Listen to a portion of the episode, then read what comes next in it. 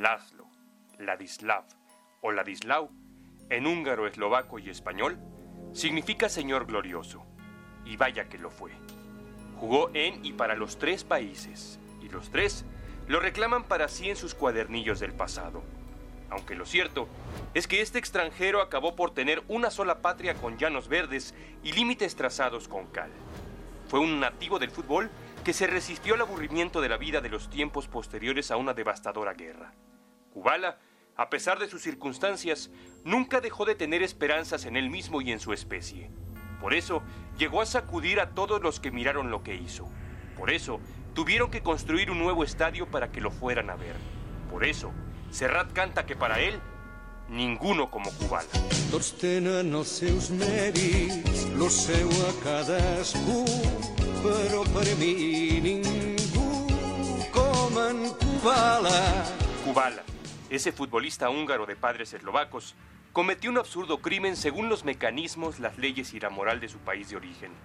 Y hasta en la transformada nación de sus padres también fue señalado.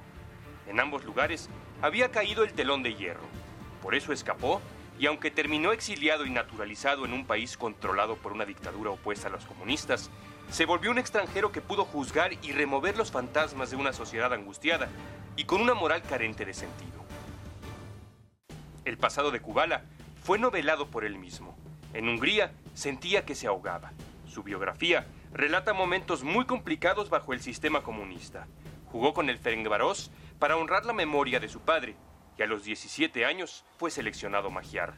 Luego formó parte del Bratislava de Checoslovaquia, la tierra de sus ancestros, cuyo equipo nacional también acabaría por llamarlo.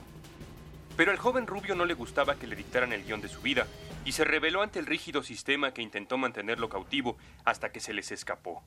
Salió de Hungría portando el uniforme del ejército soviético y en un camión militar buscó alcanzar la frontera. La aventura la realizó con Jorge Maric, quien acabaría dejando su legado en México.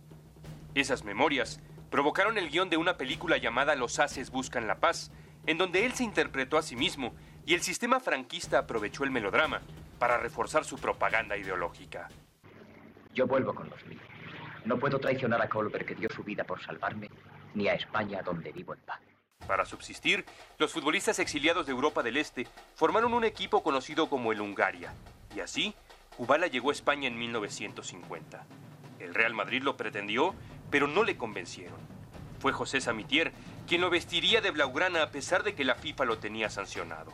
Ramallet, quiero presentarte a Ladislao Kubala, tu nuevo compañero. Este es Ramallet, el amo del campo. Mucho gusto. Un excelente portero. A ver cómo os portáis. Fue así como comenzó un idilio de 11 años en color azulgrana.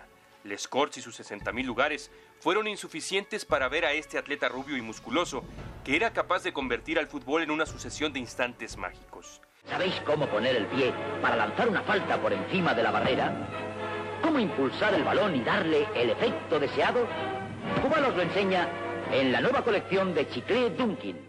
El Barcelona se cubalizó y el propio Kubala se convirtió en un mito. Dicen que por él se construyó el Camp Nou. El Barcelona de Kubala acabaría conquistando cuatro ligas, cinco copas de España y dos copas de feria. Pero el mito era un ser humano vulnerable aunque su fortaleza física lo hiciera parecer invencible. A Kubala se le metía la pierna para frenarlo.